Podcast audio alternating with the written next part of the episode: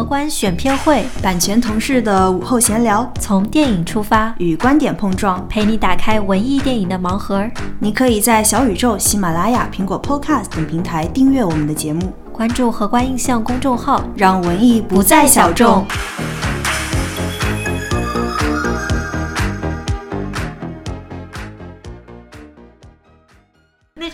我感觉是我被整个办公室大家一般都比较喜欢日本影片而熏陶的，我也很喜欢这种口吻，所以我觉得他是很挑观众的。如果你习惯了这种日式幽默，你会迅速 get；如果你不习惯，你需要长期训练。我我觉得这就为什么他就在街上了，因为他把所有的关系都暴露上来了，所有的人都都在街上，而且。他说是在街上，但没有故事在街上发生，除了警察。导演就很有那种日本感，就是说我要把每一个铺垫好的小细节都给观众一个说法，就是我不会让他嗯开放式的留在那儿。他可能这种编排会比较戏剧化，就是如果你去一个剧场看戏的话，他是交代的非常的清楚的，就相当于这个下北泽是一个舞台，它是一个剧场。然后里面这些人是去这个剧场演戏的演员。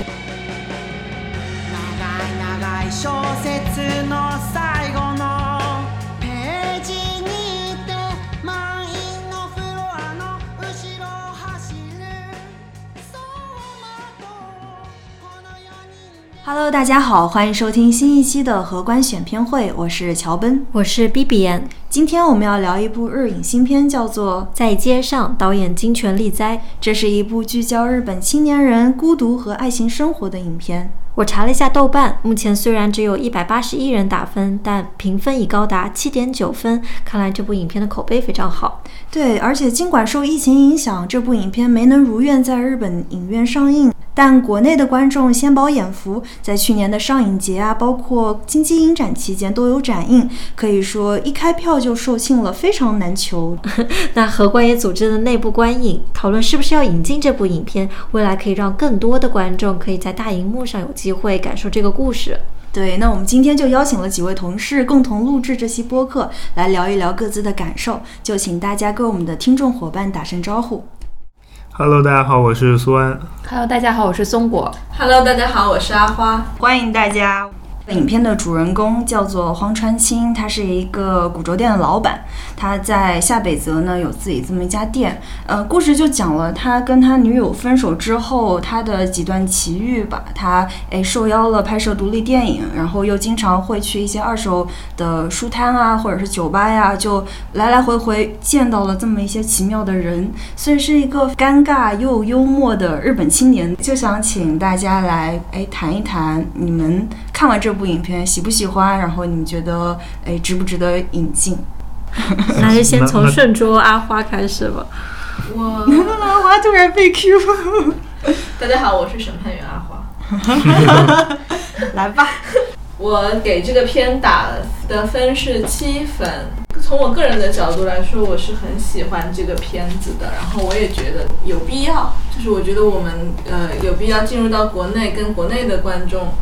嗯，在荧幕上有一次相遇。嗯，我，嗯，我打六点八分，因为我觉得这是一部，呃，质量还蛮高的日本影片。但是从我自己个人的观感上来看，我没有那么喜欢它，或者说跟这部电影没有那么多的共鸣和亲近感。但是我依旧觉得它值得被引进给更多的中国观众去看，因为我觉得它反映了现在，嗯，中国当下的很多年轻人的一种心态。嗯，好酸。嗯，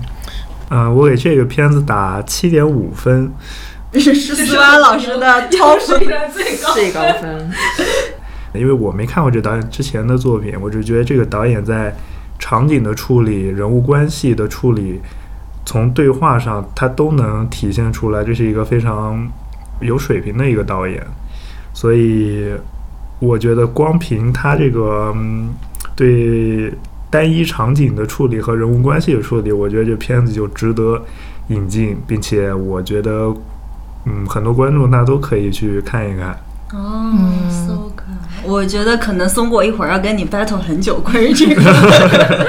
关于这个场景这个话题上。事。来吧，B B，你觉得？对，其实我的话也会跟苏安老师 battle 说我要唱唱反调。嗯，我打的分是七分。呃，作为个人，我觉得他有很可爱的地方，包括他有电影中的电影，他有这个对青年人孤独状态的描绘，有这种漫无边际的一个漫游。但是我就在想，在尴尬电影中，他算不算是表达的最好的？是不是呃值得被看到？因为他整个片子的时长，还有他的极慢的节奏，我不知道是不是国国内的观众也觉得值得观看，所以我先初步持不引进。哦，so good，好嘞，我我自己会打七分，我觉得它有点拖沓，然后我观感上不是非常的喜欢，嗯，但我觉得值得被引进，因为它很像我们，特别是在一线城市生活的年轻人，我觉得会找到某种共鸣吧，所以我会觉得，哎，还挺适合被更多的年轻人看到的。影片中有非常多长镜头，或者我们说它的节奏是相对缓慢的，甚至说它的时长一百二十多分钟是吧？日本片的常态。嗯，你们会觉得观感很墨迹吗？会觉得就会墨迹，就挺墨迹的。很多时候就没有感觉到有事情在发生，或者嗯没有传递出很强烈的情绪，但是导演依旧在嗯记录也好，或者。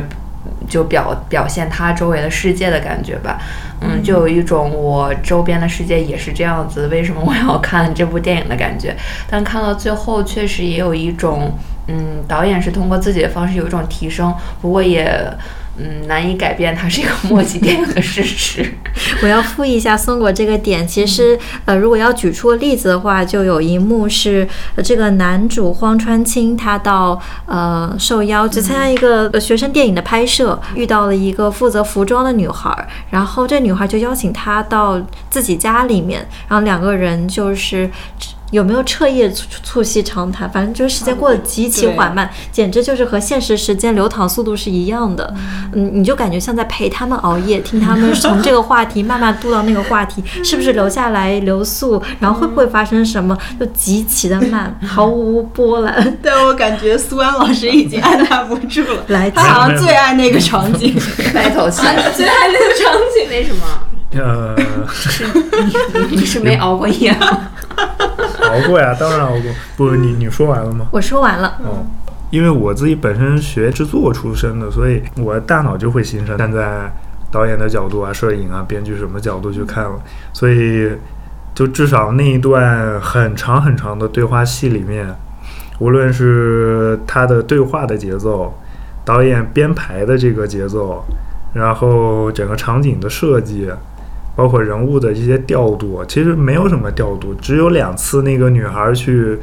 去厨房倒水，对，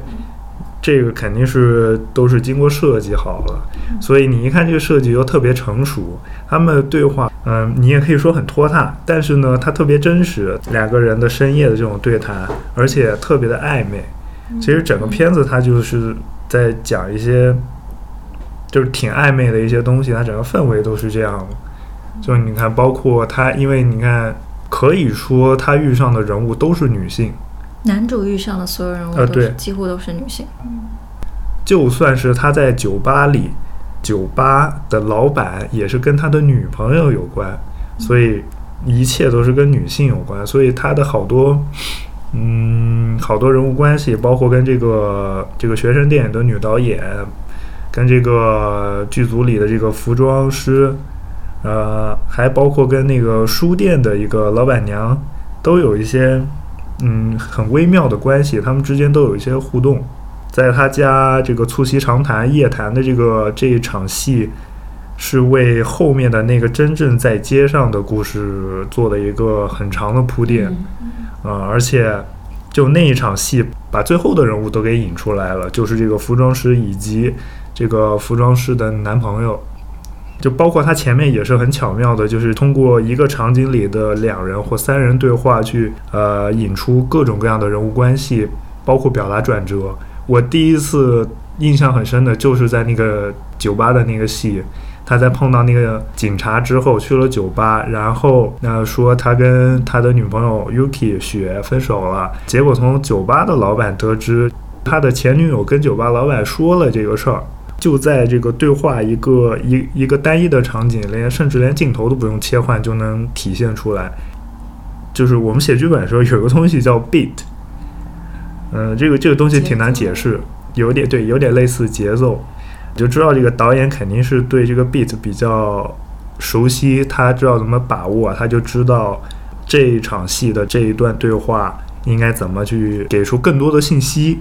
因为我个人对电影是挺讨厌呃冗余的东西的，尤其是对话，因为对话要写好挺难的，而且还要有信息，所以我觉得这个导演对对话的把握度挺高的。所以就回到长谈里，嗯、这个信息量也够，它的氛围也铺到位了，一直推到这个最后的在街上的所有人物交集的故事。所以那那个场景算是我最喜欢的场景，嗯、而且也也带有我自己对长镜头喜爱的偏见。嗯，可是我想 battle 一下，就是其实我赞成你说的，就是导演技法很高这件事情，但是其实都是在技法上。那从电影，其实观众或许看不到你看到的这些高级的技法，那对于观众来说，他们这一场促膝长谈会对他们有。嗯，嗯什么样的启示吗？或者说他看完这个，他会有一种释然吗？就是，嗯，我觉得看电影要么会让自己有一种娱乐的享受，或者是放松，或者是猎奇。我觉得看他们两个人促膝长谈，就好像刚刚 B 边说的，他自己在熬夜，或者我自己也很辛苦的去跟了这样一段场景。所以从这个角度上来讲，我并没有那么喜欢，但我认可它是很高级的，嗯、一种技法。嗯嗯，我也附议松果，今天就是第一点就是说附议松果，就觉得呃，所以我会给他打七分，但又不赞成引进，就是觉得它高级，但是又担心大家看起来非常辛苦。嗯主要是可以感受到苏安他是有另外一重视角，就可以从制作里面感觉到那种精巧设计的快感，但是普通观众可能不一定有这个视角，所以我们就看的有点无聊。嗯，是不是会产生一种不耐烦？嗯会有这种担忧，所以会想说，哎，它到底值不值得引进？嗯，就是可能普通观众会看这个就啊，怎么絮絮叨叨二十多分钟了，还在促膝长谈？嗯，我想补充一下，就是好呀，我可能就是从一个比较感性的阶段去解解读这个。其实我自己也不太喜欢他这个长的，就是二十多分钟的这个长对话。我不太关心他们聊的八卦，对朋友啊，就感情的那一种。但是我又觉得它是必要的。我喜欢它的地方就正好在于它特别真实，它就是一个段谈话。那我就是看到他们这些人，我就觉得我在了解他们，我觉得我跟他们共享了一段时间。我觉得电影有些时候也不是什么慰藉，它就是一段陪伴，就是我就打开了，我觉得我好像认识了这些人，就是我们共同走了一段，然后那个电影关掉了之后，它就没有了。那阿花，你之前有日本留学工作的经历，你会觉得影片里面的这种尴尬或幽默的对白，是不是真的非常符合日本人的特性？我觉得他是把它提炼了出来，因为日本的文化里会要讲到那个空隙，就日语写作间嘛，就是间隔的间，包括我们看漫才，然后看日本的那喜剧小品，他都会留那个留白，他分他们很讲究留白，这个留白你要留的对，那你就是对的，你要是留的不对，它就发生了错位，这个时候喜剧就出来了。嗯，但我会很好奇，我们如果真的引进的话，会可以 get 到这种，会有这份担忧吗？我是觉得，因为中国可能和日本还呃发展阶段不太一样，所以我们年轻人，包括我自己在内，都是一个比较急的状态。这也是为什么我们喜欢短视频，喜欢甚至在公众号前面都写说，呃，这篇文章有多少字，你可以几分钟内阅读完。所以我们是呃非常介意或者不太适应花很长的一段时间去了解、去体会的。所以从嗯、市场化的角度讲，我不确定是不是有那么多的观众愿意去花嗯这一百。二十多分钟去了解这些，但或许，嗯，年长一点的人，比如说三十几岁，然后他可能，呃，想，呃，有一个平和的状态，想放轻松，就，呃，用电影来陪伴他的话，或许也是一个好的选择。他的那种留白的幽默手法，你你是否觉得哦真幽默，或者那我有一种感觉，就是其实我是可以不笑的，但是你要是看到周围人笑，我也可以笑一下的那种幽默。那那就是不幽默？实际上那，就是看情景了，对就是是不是大荧幕有一堆人逼着你笑。嗯，对，是不是环境也很重要吧？但是我也理解他在制造一种嗯独特的日本的那种幽默。明白了。我记得 B B 也提到过，你你会觉得这个片子的幽默感不及你更喜欢洪尚秀的那种幽默感，你要不要展开讲讲？展开讲讲。嗯，我觉得洪长秀他的那个影片的幽默感会是一个人在异国他乡，然后那种文化上的剧烈冲撞，因为这个冲撞。是中和西，它会有一个扩大化，所以就不会感觉到我们东亚内部的差异，而是就感觉到作为一个腼腆的东方人，在一个比较愿意去表达的西方人面前那种局促感，所以特别容易带入。我就记得有有一个场景，大概是一个西方人不停想跟他说话，让他很烦，但是他的烦他不会主动说出来，而是用一种非常 passive aggressive 的形式，就呃说一句话，然后就不太理了，就那种状态很微妙。还有包括小女孩儿，就是鼓足勇气来说英语，呃，来融入，然后保持微笑，然后回去又很累那个状态，大概是克莱尔的。相机吧，回到我们的这个在街上，我就是觉得它里面有种非常日系的幽默，有那种突然的停滞，突然的哎，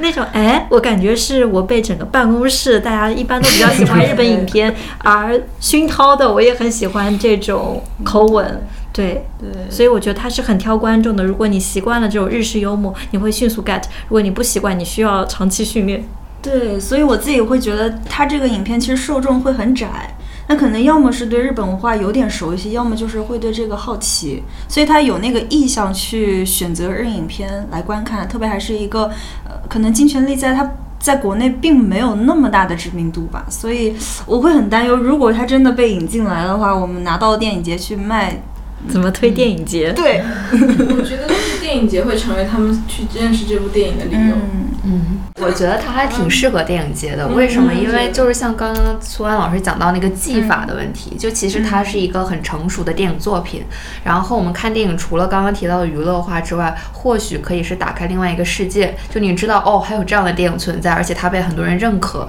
呃，另外就是其实日本电影整体的水准就还蛮高的，所以我觉得在电影节它应该是会被呃大多数人接受和认可的。嗯。就说到了电影节的一个重要职能，就是引进新片，让大家发现新电影。其实，如果呃大家能够借由这种电影节的平台了解一部好片子，勇敢的去踩雷、探雷，或者说发现新的惊喜，其实是电影节最希望做的事情。其实也有之前做电影节策展的前辈，他们会说，呃，总是在做一些大师策展，比如说一拿费里尼呀、一拿什么呃现代启示录啊，绝对都是售罄。但是他们也希望能够真的能够推一些新片，这就是呃电影界存在的价值。对，就经典老片去资料馆看就好了。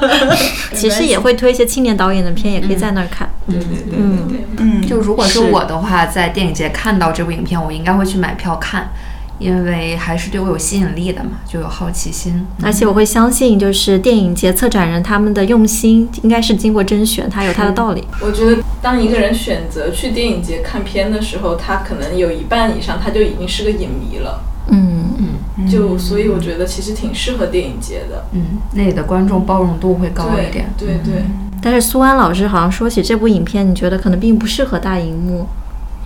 嗯，这句话好像给你挖了个坑。是的，是是是是我说的，我我没在节目里说，我在跟他们聊聊天的时候说，以前写论文的时候有个概念叫真实电影。嗯 c i n Good Good，他那一段特别长的对话，甚至让我想起来这一个概念。我个人觉得这种特别实验性的概念，它不太适合在大荧幕上观看。嗯那你，觉得侯孝贤适合在大荧幕上观看吗？好，说起长镜头，像什么大象席地而坐，适合在大荧幕上看吗？还有什么撒旦探戈适合在大荧幕上看？真的，我我懂开始了开始我懂你的点，就是我是觉得，呃，我们在说这个的时候，可能是我们都在想商业优先。嗯。我怎么又想跟你掰头？来吧，松果。分过分因为我觉得这种电影反而要在大荧幕上看。我也觉得，就是你在小屏幕或者是上看的话，你就会想暂停呀。就是如果我看到刚刚那个促膝长谈，我肯定就暂停了。就是我就退出了。两倍速，对两或者倍速，就会反而影响了导演的铺垫和这种高级的技法。只有在电影大荧幕的情况下，你除非离场，你还是要坚持把这个苦睡觉也好，还是怎么，你要坚持的看完这个促膝长谈的过睡觉程。也好。好，那就说说《关留白》的反面，就是这个影片虽然感觉它步调很慢，但实际上是一个非常完整的作品。你会看到前后有极其多的细节勾连照应，包括前头出现一个闲聊的警察，到后面他会成为呃这个男主女友转变的一个重要的人物，就是他点醒了他。虽然还是同样一番听上去毫无意义的话，说了自己的一个恋爱故事，但突然就女友就在那时候幡然醒悟了。还有许多包括影片一开头就是在讲拍摄电影，然后我觉得他实际上那一段话也是在铺垫后文，所以就是大家对于这影片过于完整，嗯嗯、是不是也还也有一些意见呢？我记得松果有非常大的意见。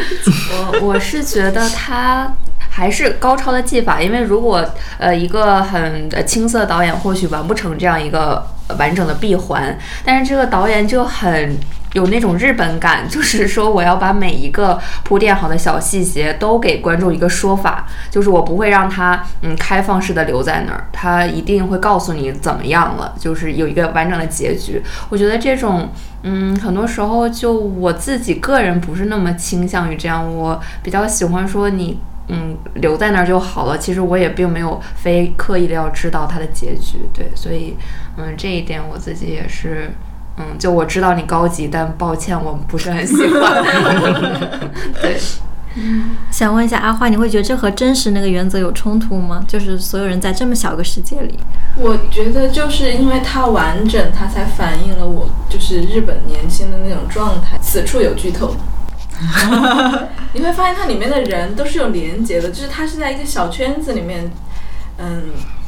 叫什么推拿还是什么，画了一个圈，然后里面那些人他就是在里面做文章。我其实也不太喜欢，就是我看好多日剧，没有这个点，其实我真的不太喜欢。就是看很多日剧，他们就会把所有的交代的很清楚，然后我就会觉得不会留给观众思考的余地，就去推拿、去解读的余地，就是太满了。但是这部片子呢，就是正是因为它是这个样子，我觉得它在某种程度上反映了就是交际圈的狭窄。我 我觉得这就为什么他叫在街上了，因为他把所有的关系都暴露上来了，所有的人都、都在街上，而且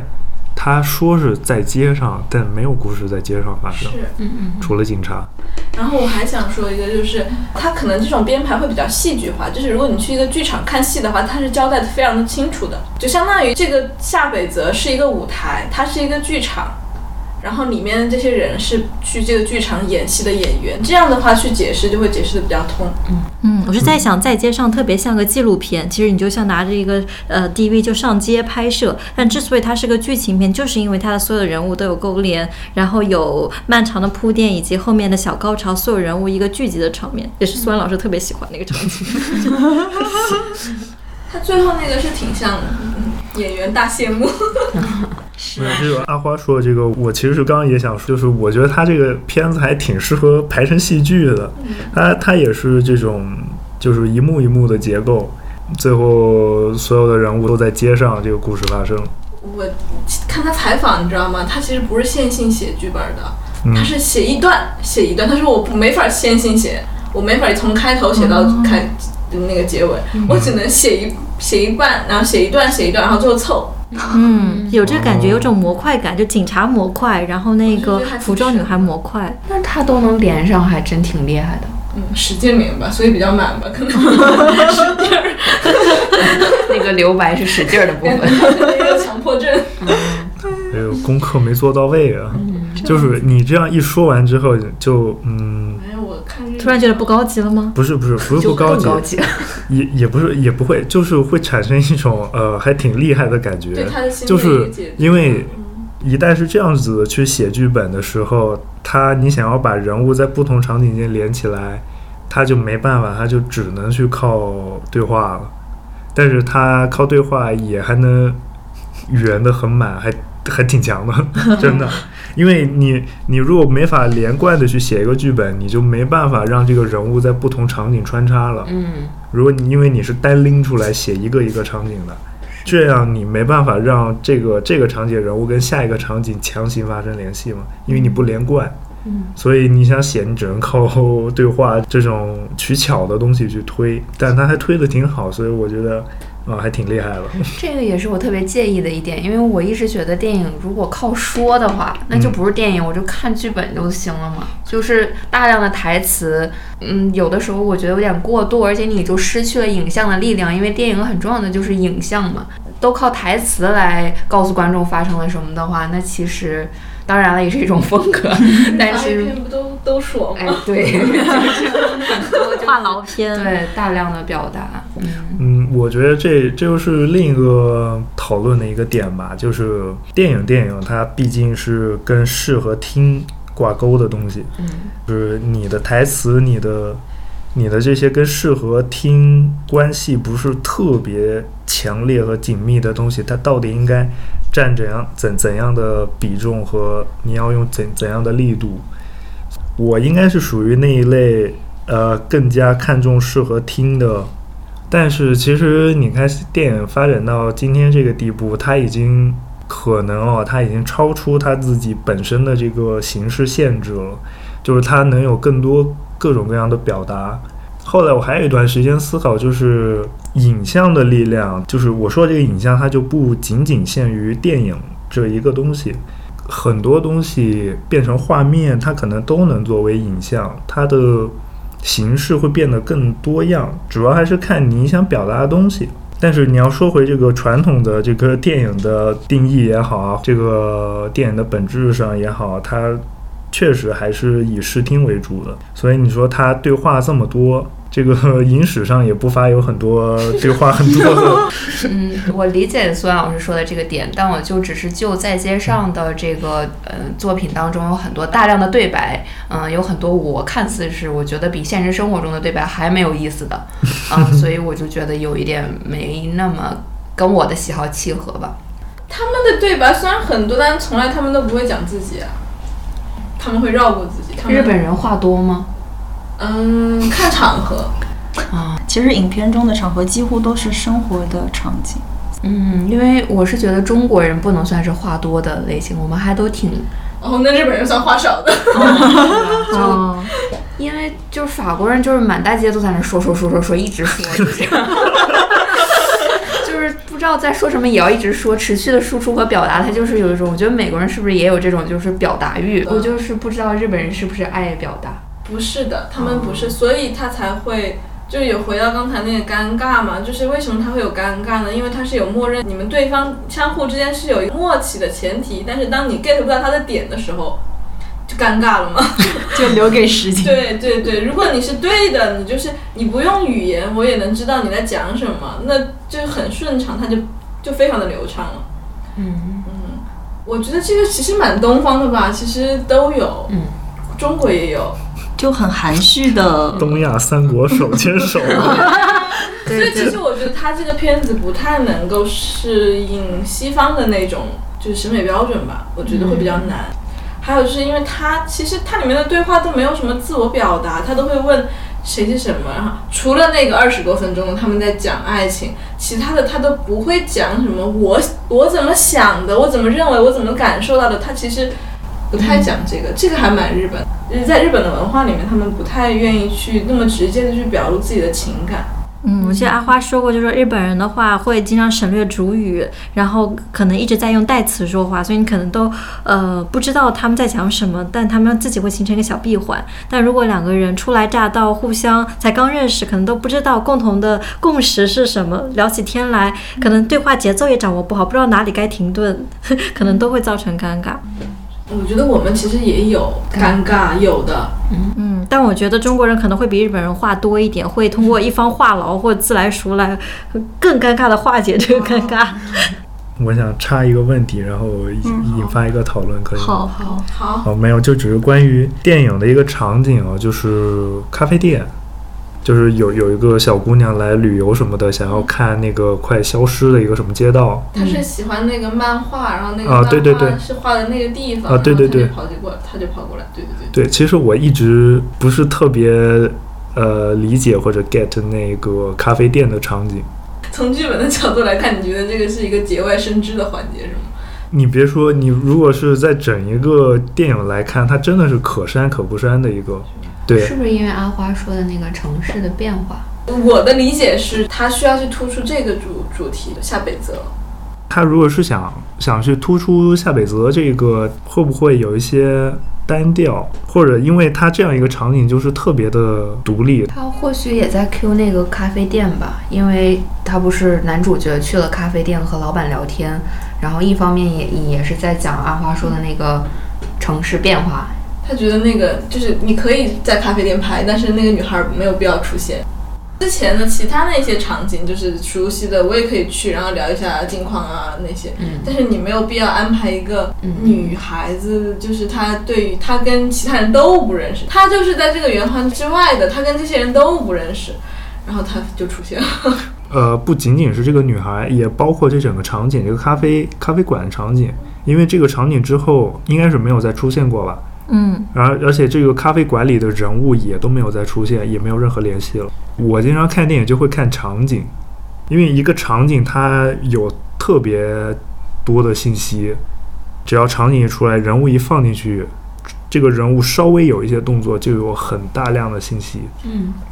我觉得你们都是把它当成一个工艺品在看，工艺就是要雕琢。但你不会有那种体验吗？你看了这个电影，你就想去那个地方，然后你就去问。我觉得这个太正常了。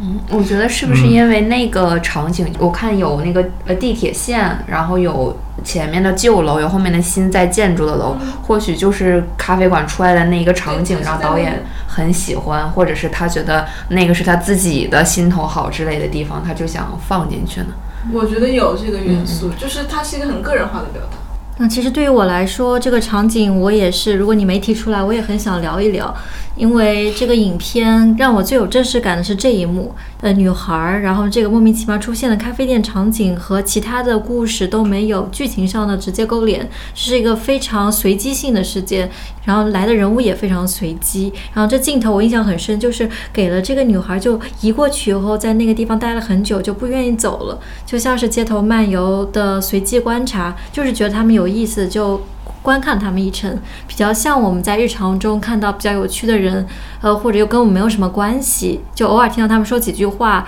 就他们生活的一个切片，切到了我们的人生时间流里面，所以这个过程反倒对我来说是有一种真实感在里面。嗯嗯，我觉得我能想到的就是，它是直接点出了下北泽这个地方的文化地标、文化特色。嗯，就是这个女孩是想来下北泽来看一下，她应该不是东京人，因为东京人是不会有这种。他是憧憬的想来这个地方去了解为什么，因为他在漫画，他看的那个漫画，那个是画的这个地方，就像看了柏林苍穹下，我就想去柏林，我就想去那个教堂。就是这种感觉是，因为这是很私人的，就是我个人作为一个观众跟这个电影的连接。但是从电影的角度，从这个作品本身的角度来说，就是他就点明了夏北泽这个地方它所带有的文化的特性。它是一个年轻人聚集的地方，然后它有很多，它里面这些场景，古着店、拍片子、咖啡店，它是老式的日本老式的咖啡店嘛。而且就咖啡店的那些年轻人在讨论什么文德斯啊什么的，对对对对，它就是一个，就就是打个比方，它就是鼓楼文艺青年聚集的地方，嗯，然后就是南锣鼓巷。对，好像就说是一个二手店的集中地，它里面有很多这种带有文化性的地标建筑。它是东京嗯剧场聚集的地方，它是一个，它有很多小剧场，就是它的这个剧场的这个氛围、这个色彩是从以前从七八十年代就开始的了。那个时候日本的地下剧场的，我们叫 underground 的。就是那个 theater 嘛，然后它是就是地下剧场的一个文化井喷的一个时期，包括四山修斯，那时候出现了很多就是日本的，就是独立的剧团，他们就会在那个下北泽去演，画脉络是延续到了现在的。然后包括 live house，它里面有很多 live house，然后有呃像古着店都是连在一起嘛，它真的真的挺像北京的，就是鼓楼那一带。就是这个样子的，所以他才会有憧憬，他才会。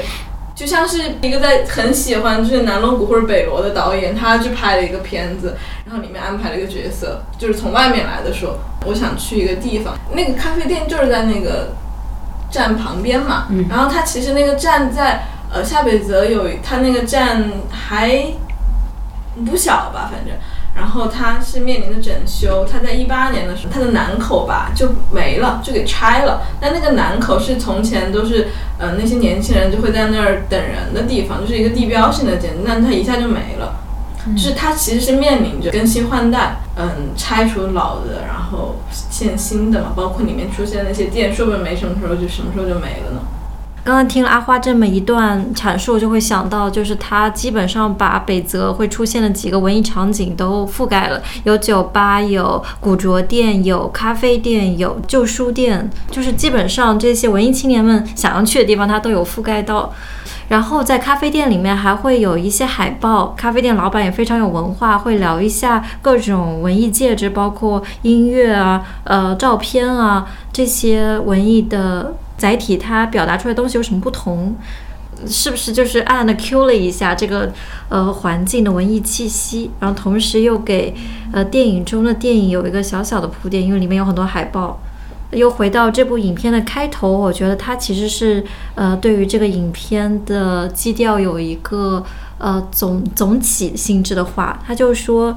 嗯，开头其实是从 action 开始的，嗯，与那个声音是影片中那个女导演的声音，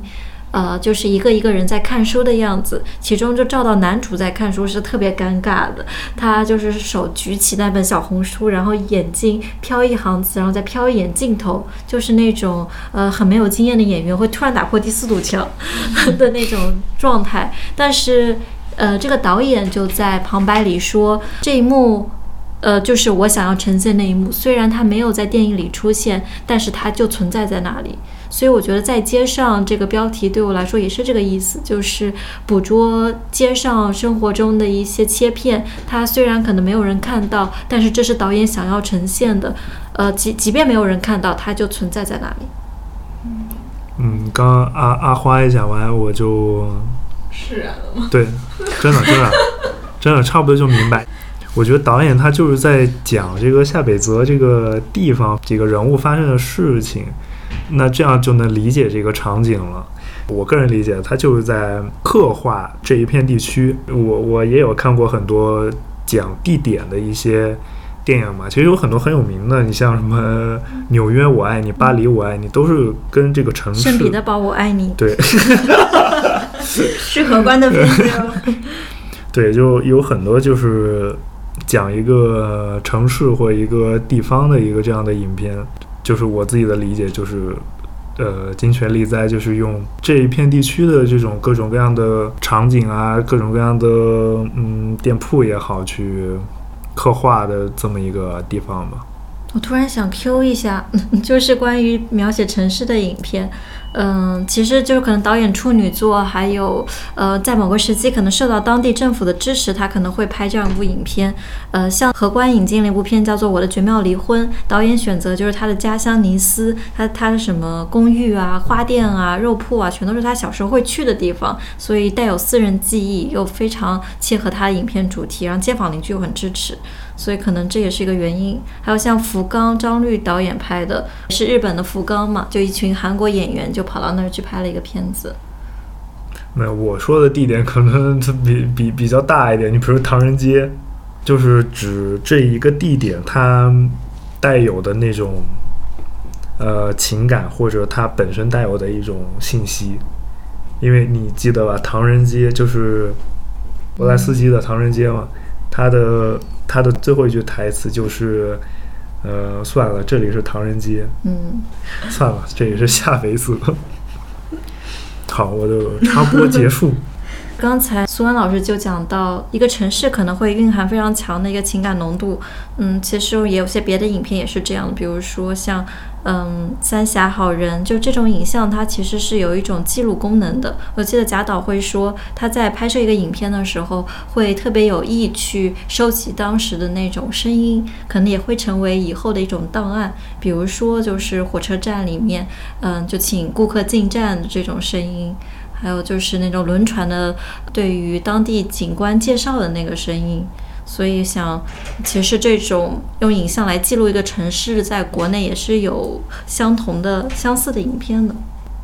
我忽然想到，就是电影和历史的那个关系，一个特定的历史时期，比如说是二战期间，那可能那个时间即使拍的是剧情片，它对现在来说也有一个呃。那个时代的环境下的人物的状态，所以我觉得在街上可能也比较强调这一点。就或许对于，尤其是对于日本青年来讲，他可能之前是非常喜欢去下北泽这个地方的。那在过三十年之后，这部影片当中的所有场景都会成为一个很宝贵的记忆。嗯，这个可能也是刚刚边边提到的那个记录啊、历史性的这么一个作用吧。你知道这个下北泽嘛？因为你了解这个整一个这一片区它的相关的一些东西，但是对于一般观众，包括我，我因为我们是不知道，甚至不一定日本观众都知道这个地方嘛。我认为这个电影它展现出的这个城市的信息还是有限的。我觉得他只是在一一定程度的在刻画这个地方。是，我觉得导演没有那么强的想要把这个城市展示的那么目的性那么明显。我觉得它就是很自然的一个过程。然后，就导演想要传达什么，一个作品有那么多方面，但是观众，哎呀，自己看能够 get 到点 get 到就好了。因为我们看电影都是我有什么样的经历，我有什么样的知识储备，我可能就只能看到那个地方，嗯，就就是这个样子。我觉得他其实城市是他的一部分，因为导演在传递他看他眼中的世界，所以呢，他就生活在或者他那个是他很熟悉、他喜爱的地方，所以他就把这个元素融合到了他的电影当中。那对于观众来说，其实我们也是了解了那样一个地方嘛。然后，其实这部影片可能我们还需要聊的就是关于这影片的内核，它的情感，可能就大家比较有共鸣的是青年人那个比较孤独的感受。就这一个点的话，不知道大家觉得影片做的怎么样？挺好的吧，就是那种尴尬的氛围。就我觉得我们也经常会遇见那种尴尬。我觉得一个是不知道自己表达的观点或者生活的状态会不会和其他人产生共鸣，所以你在说完一段话的时候就会有一种尴尬感。呃，我突然想到杨果子提到的一一个点，就是他说这个导演金泉利在他拍电影喜欢用不弃用的人，应该是指那种笨拙的人。对。就是不太变通，就是也不太爱表达，不太善于表达的人吧。呆子。其实这个片子主角就是个呆子嘛，嗯，是吧？可能就有点木讷吧。嗯，木讷。对啊，就是呆子嘛。这个人，那也不是，那太有文化。那也不是一呆子。行行行，木讷 slash 呆子，然后呢？你包括你看吧，最后他女朋友回来的时候，就弹吉他之后回来，他哎那个。那个不是那个演员吗？还跑出去追，哎，那是那个演员，还不追？对呀，对，刚才大家在说，就是当这个男主看到女友带着这个之前他出轨的那个男友一起来屋里的时候，产生的那个喜剧场景。哎，等下，我们这个他说什么来着？说青年青年人的故事。哦，对对，不弃用。对我也是不弃用的人。呆子。想到《西游记》里面孙悟空，呆呆子。先笑五分钟，我们待会儿再来。好收。是不是也跟日本的那个宅男文化有关系呢？我甚至感觉跟谪居文化有关系。啊，怎么说呢？就是是否这样的他在现实生活里，他的这一类的生存方式。因为你看他，他其实好像什么都做不好，女朋友也没了，这个拍电影也被剪了，对，表演也不会。可是他有一家古着店呀，你为什么他就有了？但是其实他古着店是否没生意呢？我我是觉得 他是极端化的表达每一个人是都有的一部分，就是我觉得每个人都会有呆子、嗯笨拙、木讷的那一部分。其实有的时候能看到自己，就是他的那种局促不安，然后对生活的那种茫然都会有。嗯嗯，然后你刚说那个谪居一族，嗯啊，这个我之前有听说过，你有什么想说的吗？好，现在来 Q 这个乔奔。嗯，我第一次听到这个词儿，应该是我们那会儿做云影院的时候，放《一千种方式形容语》，然后那个主角男孩就是一个青少年嘛，就是受这种折剧文化的影响，他就把自己封闭在自己的屋子里，他就不走出家门了。所以爸爸妈妈还有他的妹妹吧，应该是就非常着急，极尽所能的想要让他出来，但他就是拒绝。因为这部影片也找了一些日剧看吧，我发现在日剧题材中对谪居的描绘还挺多的，经常会有一个男主角家境本来就很优渥，足够养他。然后他就把自己封闭在家里，然后不去上班，不去社交。我并没有觉得这个影片跟谪居有非常强烈的我觉得里。面的人不宅啊。对对对我只是我我都忘了我们为什么提到对谪居为什么这个词。我觉得可能我刚才提到宅男嘛，因为我觉得可哦能是因为对 就是其实这个里面的人都不是那么擅长和人社交，然后蛰居它的主要问题也在于他不想跟实体的人或者物有这个社交嘛，他就把自己封闭在一个环境里，所以这种不想社交，或许是青年人或者是各个年龄段人。的孤独感的来源，但好像现在的人又很沉迷于这个东西，就尴尬，就为了避免尴尬，我也不社交，然后越不社交，你跟人的那个沟通能力就越弱，然后就越尴尬，然后就嗯在那个闭环里面。说的很对，想要 Q 一下精神芬兰人。哦，那本书 对对对，是马蒂，是理想国出的一本小漫画。嗯，很喜欢这本漫画。我们曾经在做那个海莲娜画布人生时候送过这本书给读者。呃，就是里面马蒂的话，就属于这种嗯、呃很惧怕社交的一个典型。他如果是摔倒在地上，脑袋后面在淌血，然后路人会问说：“呃，你还行吗？你还好吗？”他说：“我没有问题。”对，所以大概就是，就是可能看全世界都会在这方面找到一些共鸣。我突然想到闲笔，就是还有一处，除了咖啡馆，我 又补一处，就是呃男主他开个古着店，然后有一对男女嗯就进来挑衣服，呃，然后这个女孩儿其实是暗恋的男孩儿，但那男孩儿又想要穿的好看去见另外一个女孩儿，呃，那男主就观察这个其中的女孩儿，嗯、就看她怎么垂头丧气，感觉整个人很委顿，但女孩终于就发飙了，就说我喜欢你，你为什么要穿好看？我也不想你穿好看之类，反正最后就是男主再在街上遇到的时候，发现他们俩又在一起。我觉得这有一点像是日本那种种暧昧哲学。呃，最近在听一档节目是徐英锦的，在讲日本的暧昧这样一个哲学文化，就是说可能是那种不可能性和必然性的一个交汇。可能就冲撞出这样一种暧昧，所以就是日本人面对爱情，他可能不会说啊啊有了你我就一定之后就 happily ever after，他可能更会觉得这是特别偶然的，呃，特别看缘分的事情。所以我觉得日本人在拍这种若即若离的爱情，这种奇妙的相会和分散特别好。就包括这里，这女主为什么要出轨啊？就是为什么要抛抛弃这个男生，然后她为什么又回来，都给的非常暧昧模糊，没有一个很硬的理由。所以我觉得这种飘忽不定更让青年人感到孤独吧。可能到底还是自己，但其他人的离散是不好说的。但最后其实又给的挺温柔，包括一起吃那个过期的骑士蛋糕那一块儿，嗯。然后对我来说，那一条非常治愈，我要开始正能量。就是当男主终于决定要放下，然后开始唱着弹着吉他唱自编自演什么什么芝芝士蛋糕芝士那个，蛋糕那首歌，嗯，就感觉挺挺悲伤的，但他自己找到了一个疏解的渠道。但就在这时候，哇，他的前女友回来了，这给的有点太过圆满，但是我觉得让观众温暖温暖也未尝不可。